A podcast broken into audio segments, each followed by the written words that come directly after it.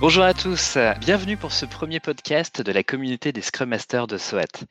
Je suis Sébastien Ferron, euh, Scrum Master depuis 2013 et euh, je suis accompagné aujourd'hui de Florence et de Vincent qui vont se présenter en quelques mots. Salut, euh, ben, moi c'est Florence, je suis Scrum Master depuis 2019 suite à une reconversion. Et bonjour à tous, moi je suis Vincent Rossignol et je suis Scrum Master depuis 2018 et je suis sorti d'école et j'ai découvert ce rôle qui m'a tenu à cœur et donc j'en ai fait mon métier de tous les jours. Dans notre communauté, on a des profils un peu différents, comme les trois profils que vous avez aujourd'hui, et chacun a eu ses premiers pas dans le fameux monde du Scrum Mastering, a rencontré ses premières équipes et a dû faire ses premières intégrations dans chacune des équipes. D'où l'idée de ce podcast pour vous en parler un petit peu, vous faire découvrir comment nous, Scrum Masters, avec nos visions différentes, nos expériences différentes, nous abordons notre arrivée dans une émission et son début. Pour commencer, une première question qui est comment s'intégrer dans une nouvelle équipe? Bah, Déjà, ça m'est arrivé assez fréquemment de, m'intégrer dans une nouvelle équipe.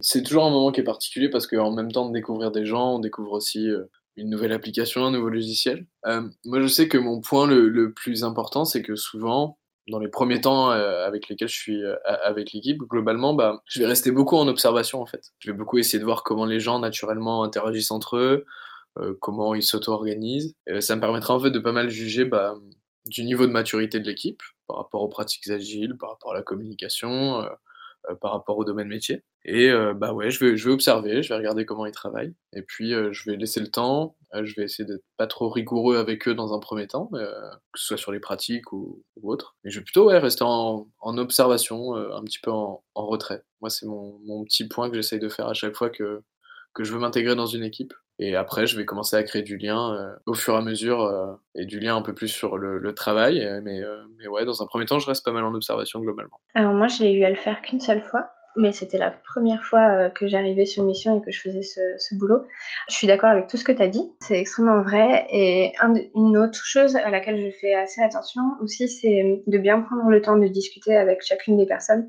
Pas forcément dans l'équipe, mais en fait euh, au global, dans l'entreprise, parce que plus on a d'informations, plus on a de sources d'informations et plus on sera probablement euh, juste. Et il y a des personnes qui vont toujours être plus communicantes et et aller plus vers toi. Et il y a des gens qui vont être plus discrets et en fait, ils pensent que c'est important de prendre le temps de bien faire attention, de discuter avec tout le monde et pas seulement avec des gens qui sont, qui sont plus impliqués ou peut-être euh, qui se mettent plus en avant. Alors moi, j'en ai fait plusieurs et je vais rajouter un cas, je pense que vous n'avez pas forcément eu. C'est, euh, moi, je différencie vraiment deux intégrations. L'intégration dans un cas où euh, il y a de la méthode, il y a il y a déjà une équipe qui tourne, qui est en place, qui a ses habitudes, qui a son contexte. Et là, vraiment, l'observation, comme tu dis, Vincent, est vraiment importante. Et ne pas avoir envie de tout réorganiser, comme ça m'est arrivé par moment, et c'est là où j'ai fait mes plus grosses erreurs, on va dire. Vraiment prendre en compte tout le contexte et on ne peut pas le découvrir en quelques jours. Ça prend du temps pour bien connaître tout ça. C'est l'autre cas, c'est tout simplement la création d'une équipe from scratch. Euh, vous l'avez peut-être pas eu, mais c'est vraiment une autre façon parce que là, l'intégration se fait avec les gens qui, bah, arrivent eux aussi, c'est leur premier jour où ils sont dispatchés d'une autre équipe.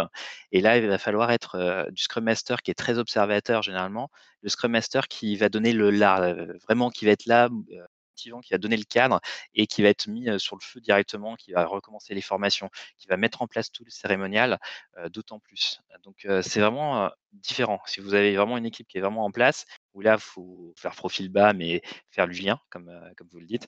Et l'autre, où c'est, bah, ça va être plus le côté leader, du servant leader, du Scrum Master, qui va devoir être, mettre le point pour bien lancer toute l'équipe. Et dans ce cas, tu fais comment concrètement? Tu as, des, des tips? Concrètement, ça dépend comment arrive ton équipe. C'est-à-dire que si elle arrive au compte-goutte, euh, tu, tu les intègres au fur et à mesure, tu les prends.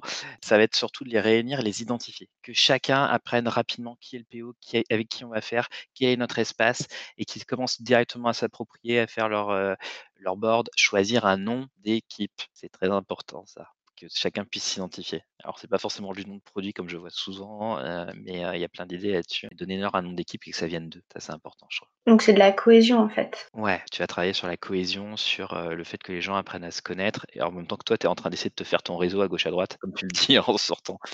J'ai un autre truc important à faire et que c'est, vraiment avec l'expérience que je me suis vraiment mis à le faire. Ça fait un peu managérial, c'est là où ça m'embête des fois, mais c'est le côté où, en tant que Scrum Master, on est le grand porte-étendard de toutes les méthodes humaines et relationnelles et moi, j'aime bien faire un tour individuel avec chaque personne de l'équipe. Hein. vraiment, OK, on aura la petite présentation du produit, de comment c'est fait, mais vraiment prendre le temps individuellement et officiellement, c'est-à-dire que vous affichez la carte en mode, «Ouais, je vais faire un tour avec de tout le monde, on va faire une interview ensemble, individuellement» pour, vraiment, prendre le temps de dire, bah, qu'est-ce que tu comprends du, rôle de Scrum Master? Qu'est-ce que tu peux attendre de moi? Qui suis-je? et comprendre où en est la personne, dans quel état d'esprit elle est dans l'équipe, si ça fait longtemps, si elle veut bouger, si son boulot lui plaît actuellement, qu'est-ce que dans l'agilité elle comprend mais pas entre guillemets «attendre que le mouvement de groupe» ou le ressenti, du café, aussi provoquer une interview à chacun. si je peux compléter, Seb, moi il y a un atelier par exemple que j'aime bien faire avec les membres des équipes. C'est les Moving Motivators qui vient du Management 3.0. C'est un atelier assez intéressant je trouve pour comprendre pourquoi les gens sont là pourquoi ils travaillent dans cette équipe. Et ça permet vraiment de, bien connaître euh, chacun et vraiment la raison pour laquelle ils sont là. Et je trouve que c'est assez intéressant, ça va assez profondément dans, les choses et ça permet de bien comprendre les gens qui nous entourent. Moi, j'avais aucune idée de ce que je pouvais faire en début de mission et donc et mon chef m'avait dit euh, qu'il attendait rien de particulier, que j'étais libre de faire ce que je voulais.